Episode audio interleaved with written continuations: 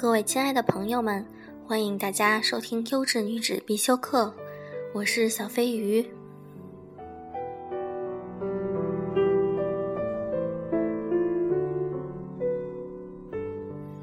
在平时的日常生活中，我想大家可能都会遇到一些不顺心的事情，也许会产生一些比较郁闷、低沉的情绪。那么每一个人也许都有排解郁闷情绪的办法。下面小飞鱼想跟大家介绍几个比较有效的缓解郁闷的方法。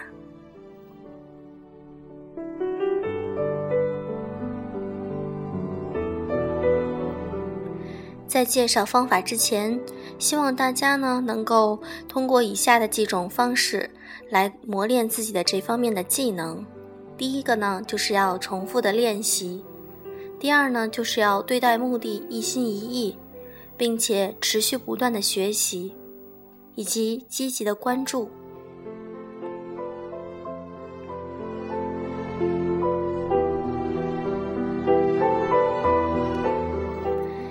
第一点就是做任务，即使你没有心情。拖延是一个很常见的问题。我相信这是普遍存在的。我们拖延的主要原因呢，是我没有心情去做这个要做的事情，可能是很困难的，或者是让人困惑的，所以可能会让你很不舒服。于是你宁愿去做更容易的事情，或者是你擅长的。也许比如你宁愿打扫你的房子，或者是修剪指甲，或者是你看你的 email。而不是开始写书的下一章节。但是，如果我们等到自己有心情的时候再去做，那我们永远都不能掌握生活。练习这个方法的时候呢，要注意让自己能定一个任务，并马上开始着手，无论它是在什么，它是什么，并且是不是有一定的困难。不要让自己中途查看邮件，或者是查看社交网络、清洁整理东西，或完成一个快速的任务或命令。请先坐下来，然后专注自己的任务。这可能会使你不舒服，但你仍然可以在不舒适的感觉中去完成它。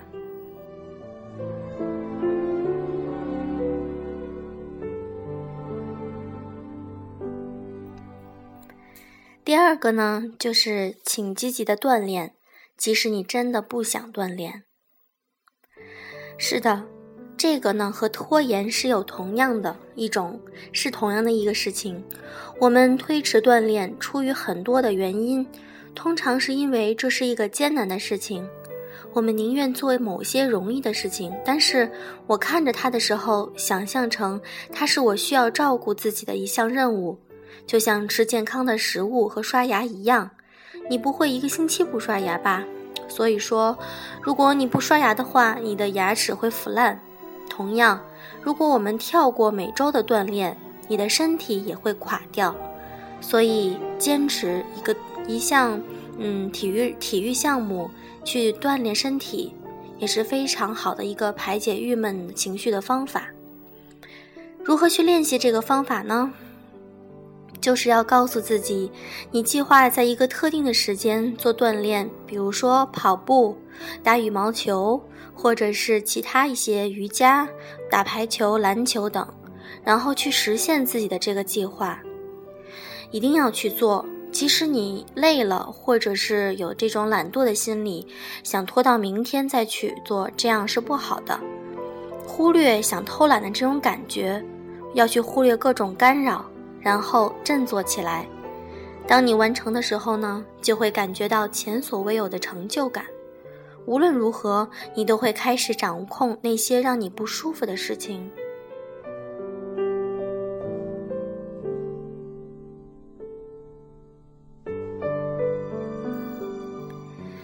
第三，就是小饥饿的时候也要淡定。我们都知道，当人们感到饥饿的时候呢，会变得人心惶惶的，而且很容易选择吃一些垃圾食品。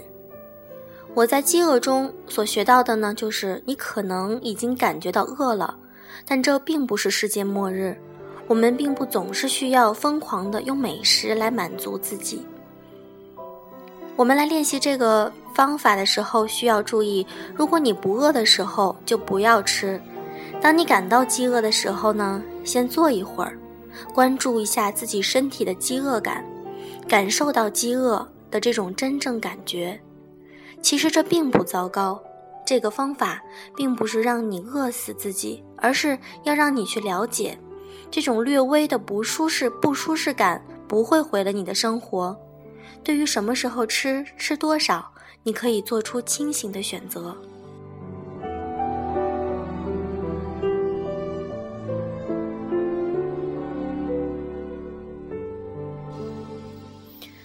第四个方法就是跟某人倾吐自己感到不舒服的事情。这个方法，我想可能大家经常会用到，去倾诉。倾诉是一种非常好的缓解抑郁情绪的方式。我们倾向去避免有挑战的交谈，因为这种对话并不好玩，它们令人害怕、不舒服。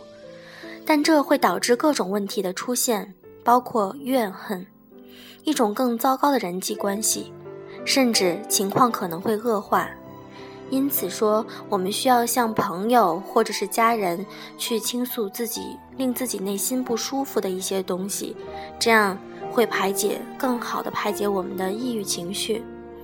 当你与别人有矛盾的时候呢，请不要在脑海中重演矛盾，而是要用温柔、礼貌、富有同情心的方式去和他交谈，试着从他人的角度来看待问题，而不只是你的角度。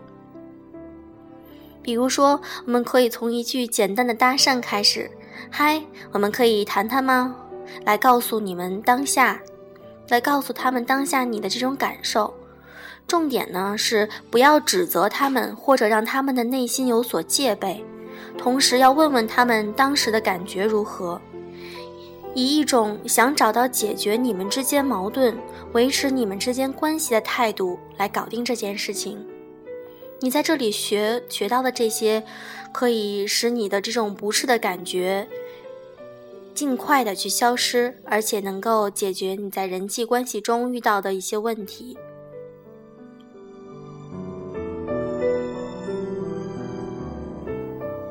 第五个方法呢，就是坚持一个习惯。人们经历的最困难的事情之一，就是在改变一个习惯的时候。当他们最初的热情像是一把火燃烧之后，如何坚持下去，就成为了一个非常需要关注的事情。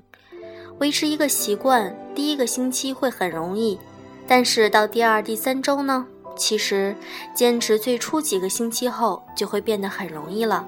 但很多人就是在这几个星期的期间，选择了放弃。其实练习这个办法，练习这个方法有一个好的窍门，就是坚持一个小习惯两个月。每天呢，也许只需要五分钟的时间，在每天同一时间练习它，设置尽可能多的提醒，这样你就不会忘记。如果有写日记或者是日志的习惯，你就能够看到自己的进步。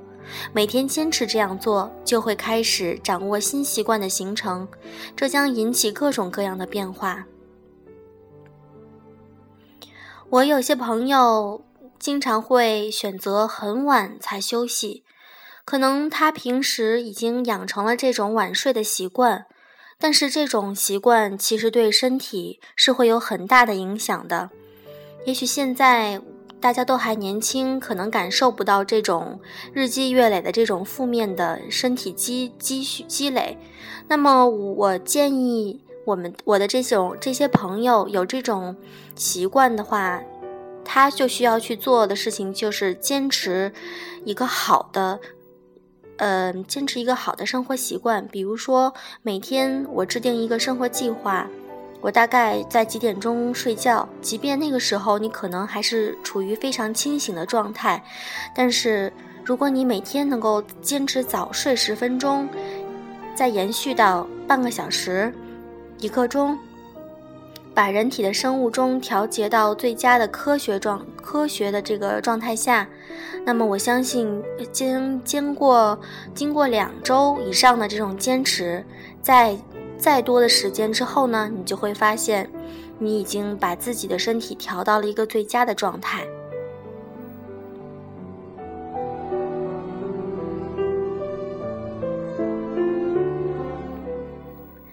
第六点呢，就是转向问题。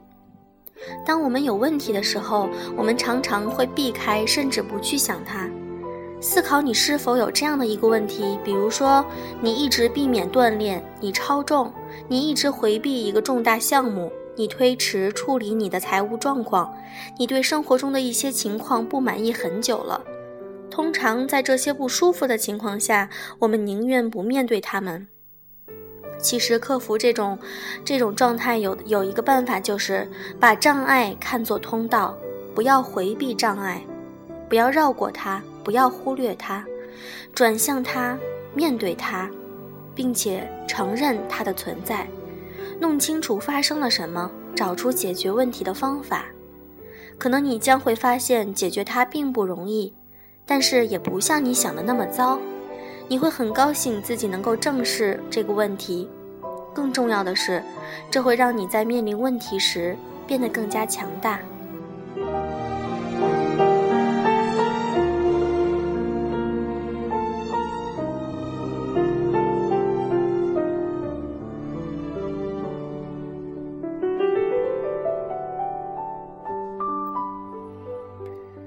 个我经常会用到的方法就是冥想。冥想呢是，嗯，就是是一种困难的、神秘的，但是呢，其实它是非常简单的一个方式。其实练习冥想并没有那么难，你你需要做的就是花两分钟坐着不动，专注你自己的呼吸，并且察觉自己的思绪慢慢的回到了呼吸。其实还有很多其他的一些冥想的方法，但这是最简单的。它向你展示了怎样像个外人一样看待自己的冲动和你不需要回应的冲动。起初你可能不是很擅长这个，但是如果你稍加练习之后，就会发现冥想给我们自身带来了很大的能量。当你将你嗯冗冗杂的思绪嗯屏蔽开，然后慢慢的将你的嗯注意力。和你的思想集中到你的呼吸中，这时候你会有一种非常平和的感觉。